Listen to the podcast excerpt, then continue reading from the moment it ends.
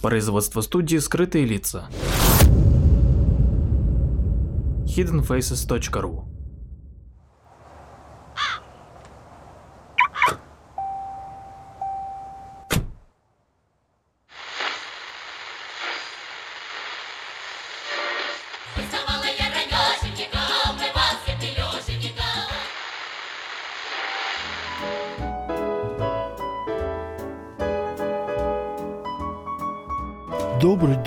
день, с вами Павел Эйлер, а, «Скрытые лица» и передача, которая называется «Эйлер в России». А, Ваша путеводная звезда. Сегодня я предлагаю поехать далеко, но в очень-очень стоящее просмотр место. Мы выезжаем по Ярославскому шоссе и мчимся 230 километров или там 4 часа, не останавливаясь через Переславль, а так хочется остановиться, но мы потом сюда заедем обязательно, через Ростов. И наша с вами цель – это а, Борисоглебский монастырь. Это такое село Борисоглебское, и наша цель – это Ростовский Борисоглебский монастырь. В навигаторе он так и определяется. Поехали. Есть несколько мест, которые я первый раз, когда увидел, это было ощущение нереальности, что я, о, ничего себе, что ничего себе, как вот оно, я это вижу, и никак не мог сообразить, что это правда существует. А, например, одно из таких это Славки. А, И вот сколько я там был на Славках, я не, не мог привыкнуть к этому вот фантастическому ощущению вот этих огромных камней, из которых сложена а, стена монастыря. Второе такое место это был Кирилло-Белозерский мужской монастырь в Кириллове. Это, конечно, когда заходишь, попадаешь в такой как старинный город на берегу этого озера. Еще там купаются на берегу озера. В общем, фантастическое какое-то ощущение. Третье такое место – это вот этот вот ростовский Борисоглебский монастырь. Он, конечно, фантастическое вызывает ощущение какой-то вот своей вот этой, как будто, ну, попадаю в русскую сказку, встречаю там Бабы Ягу вместе, вот этих каких-то а, как из фильма «Мешок без дна», гриб, грибочков бегающих там и так далее. То есть это вот прям такая старая, нетронутая древность а, нашей страны, которая впечатляет. Монастырь был основан в 1363 году, известен, и основан а, двумя а, иноками, э, значит, которые служили при Сергии Радонежском. До Екатерины был очень богатый монастырь, в общем, а, потом он как-то утратил свое значение, но при этом и он законсервировался ровно таким, каким он был там до 19 века. То есть там единственное, что исчезло, это вот деревянные постройки, которые потихонечку пришли в негодность, и их оттуда убрали. А вот все, что там стоит из камня, вот все оно так вот, как было в, к 19 веку. Там надо в этом монастыре смотреть все, что открыто. Вот тут, если храм открыт, туда надо зайти обязательно посмотреть, потому что, э, ну, это, конечно, фан- фантастическое производит впечатление. Что посмотреть в этом монастыре? В монастыре, значит, надвратная Сретенская церковь, собор Бориса и Глеба, совершенно прекрасная маленькая звонница, которая а, похожа на звонницу Ростовского Кремля, но меньше, миниатюрнее и выглядит такой немножечко игрушечной.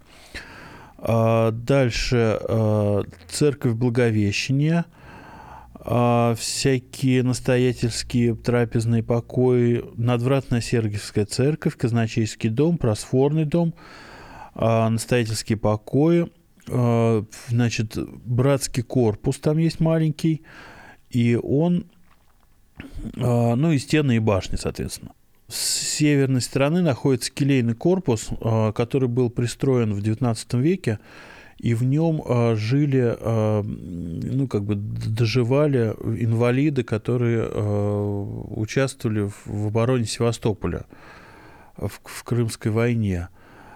И э, есть такие знаменитые съемки, э, ветеранов вообще вот этой всей крымской кампании. Там идут сначала французы, потом английские э, ветераны, и в том числе наши. Очень красиво это выглядит, такие старики, блестя на солнце, значит, э, все это черно-белая съемка, блестя на солнце своими медалями. Там женщины, видимо, э, сестры милосердия, тоже уже такие старенькие, и вот они по одному так вы, сидят на стульях на каких-то, выходят к камере, значит, как-то там приветствуют и отходят. И вот я думаю, может быть, кто-то из них как раз вот и жил в этом монастыре, доживал свой век. А, обойдите монастырь кругом обязательно, потому что, конечно, по эти стены надо посмотреть там э, течет река, и вот с этой с реки прекрасный совершенно вид. Если отъехать в сторону от монастыря по дороге в сторону Углища на километр полтора, то очень красивый тоже вид открывается. Можно поснимать, пофотографировать. А, значит, посмотрели вы Борисоглебский монастырь. И следующий наш пункт – это совсем рядышком находится – церковь Иоанна Богослова на реке Ишне. Это нужно ехать в сторону э, Ростова обратно, в сторону Ярославского шоссе. И э, если точно быть, то от Богослова это где-то примерно, э, ну, наверное, минут 10 или 15. Э, храм будет виден с дороги. Огромный деревянный собор 17 века. Храм сейчас не действующий. И, но в него можно зайти, он музейный, он относится к Ростовскому Кремлю. Работает, по-моему, каждый день с 10 там, до 18, и, в общем, по расписанию Кремля он работает. А, обязательно туда заедьте, посмотрите, потому что, конечно, фантастическое зрелище. Он там и э, он такой с одной стороны, это терем из русских сказок, потому что такие округлые эти крыши. С другой стороны, ну, какой-то музей Васнецова и, или храм из Ленинградской области, такой как бы шведская архитектура. Ну, правда, очень-очень красивое место. Обратите внимание, там есть мраморная табличка, на которой золотыми буквами написано 1613-1913. 22 мая посещен сей храм государем-императором Николаем II, наследником цесаревичем Алексеем Николаевичем, августейшими дочерьми Ольгой Николаевной, Татьяной Николаевной, Марией и Анастасией Николаевной, пресвященнике Владимире Розове и старости Иване Богословском. А, вот по пути, по-моему, обратно из Костромы Николай II, э, который ездил, значит, почему в Кострому, собственно, оттуда род Романовых, э, ездил, значит, в Кострому и по северу, по, вот, по северным местам, и он на, на обратном пути заехал в этот храм. А, собственно, о чем эта табличка. Дальше мы едем э, в сам Ростов. Что посмотреть в Ростове? Ростов, конечно, совершенно прекрасное место, в котором в котором ну, можно и нужно, и можно провести целый день, и, в общем, будет еще мало, и нужно будет возвращаться.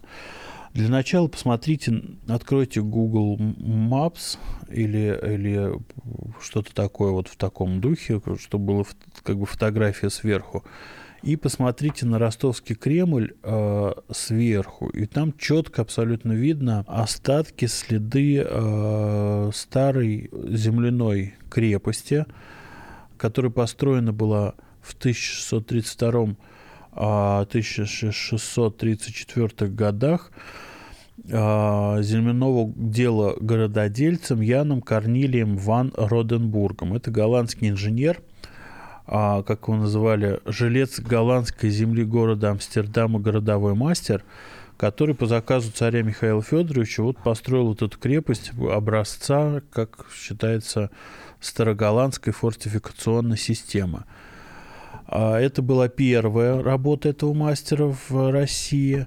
Потом за ней последовал, он построил э, форты засечной черты на южной границе России – а потом укрепление Риги, а, крепости в Швеции, а, Нарвы и Ниншанс.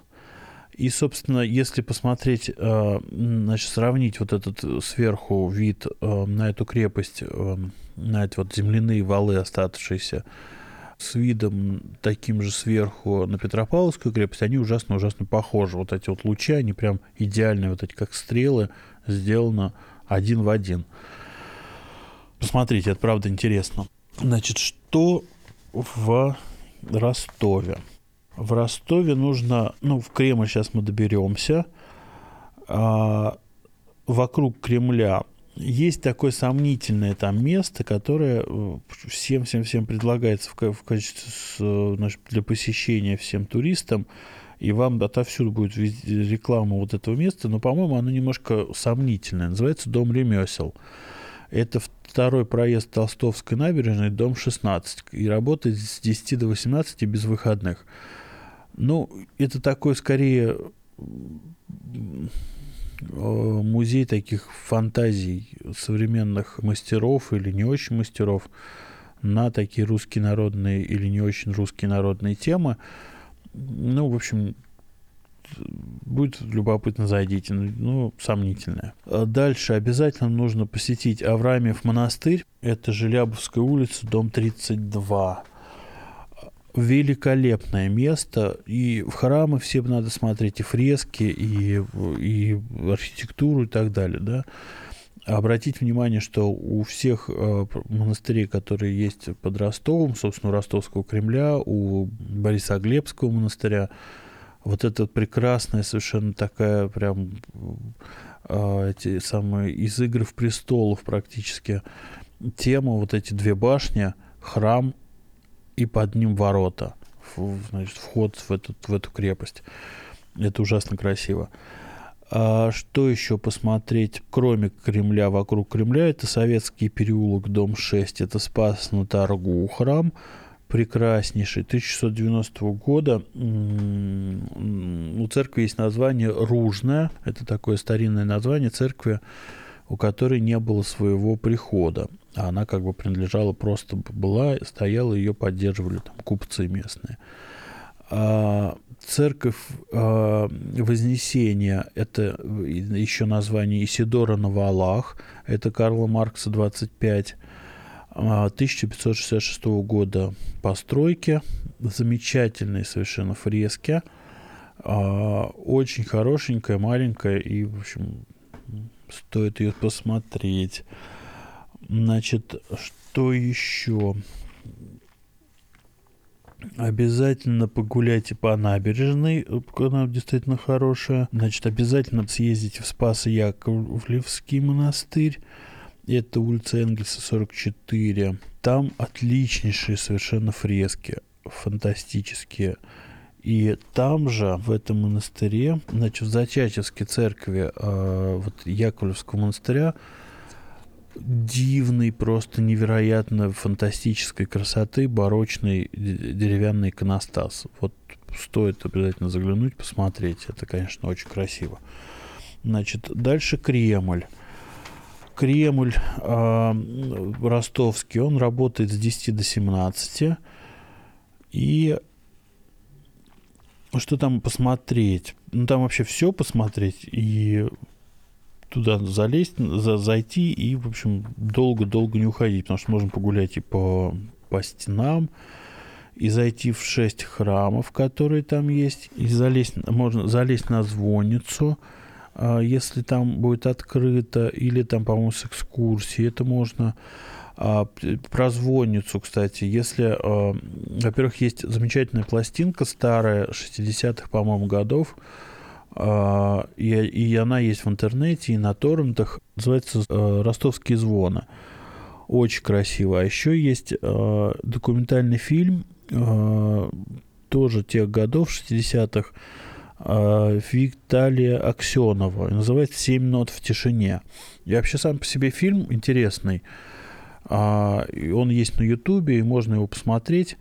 А, но там есть один момент, где, ну, как бы там про разные формы музыкального исполнения с комментариями, там, с рассказом и так далее. И вот есть момент, где э, про звоны, собственно, ростовского Кремля. И там э, звонят и говорят, и рассказывают мастера, звонари, которые э, звонили еще до революции. То есть они там встречали Николая II, там и так далее, и так далее, да.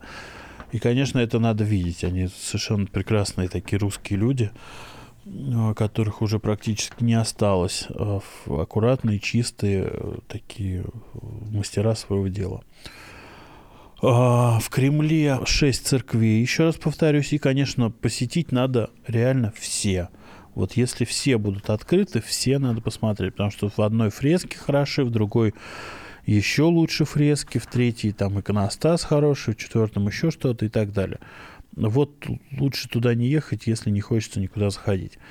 А, музей, отличнейший музей, который работает с 10 до 17, и тоже стоит посетить. Он не то чтобы прям очень большой, но вот, значит, и а, обязательно, обязательно надо в него зайти. А, читайте про этот Ростов книги обязательно, потому что книг полным-полно, и очень хорошая книга, как всегда, рекомендую из белой серии вот этой памятники архитектуры издательства искусства, художественные памятники 16-го, начала 19 века. И вот есть книжечка «Ростов Углич». А, И вот она прям очень хороша. В. В. Иванов некий написал ее. Чудесный язык, описание, без всяких э, поклонов советской власти практически. В общем, все очень аккуратно и хорошо. Читайте и э, наслаждайтесь. А, ну и, соответственно, фильмы про Ростов тоже есть. И мы посмотрели Ростов. И я думаю, что уже дело э, идет к вечеру, и поэтому возвращаемся обратно. И мы едем в Переславль-Залесский. Мы через него обязательно проедем, потому что тут как бы можно объехать, но лучше через Переславль. Я не рекомендую там оставаться, собственно, и гулять, и смотреть, потому что Переславль требует особого посещения. То есть туда надо ехать э, на, на полдня, чтобы вот его только посмотреть. А, но если есть возможность и теплый, хороший, жаркий день, то, э, значит, улицу Петра Первого. С левой стороны будет э, горочка поселения, что-то такое там, да, а справа а, тянется берег э, Плещеева озера. И вот есть э, пляж Плещеева озера. Смело, значит, туда бегите, ныряйте в воду, но аккуратно, потому что вода там практически во всем Плещеевом озере, она, слава богу, если дос- достигнет пояса. Вот. А так она обычно то по колено, то, то чуть повыше, но а, можно ходить там, ходить э, часами по этому озеру и, в общем, не утонуть. И, не- нет, я садился на, на дно, просто садился и читал книжку. Вот вокруг меня водная гладь, это было очень здорово. Значит, если день не, не способствует э, купаниям, то зайдите, если успеете, а, значит, музейный переулок, дом 4, это Горецкий Успенский монастырь. И он, слава богу, до сих пор с 19 года а, и до сейчас он музей.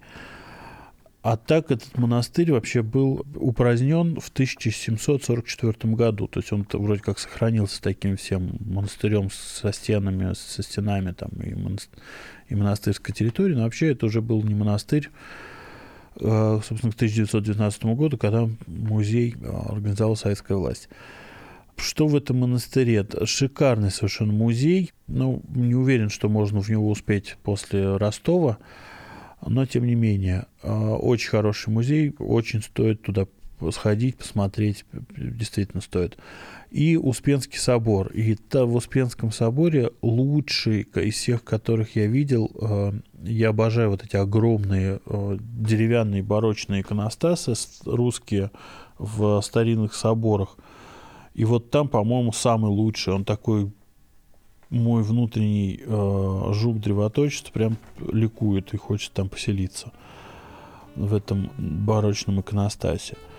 Ну и, конечно, там шик- шикарные совершенно фрески. э, можно залезть на колокольню, это стоит там какие-то копейки, и посмотреть сверху на и на озеро на Плещеево, на панораму значит, Переславль-Залесского. Ну и потихонечку двигайте назад в Москву, а в Переславль-Залесский мы обязательно еще вернемся по другими маршрутами.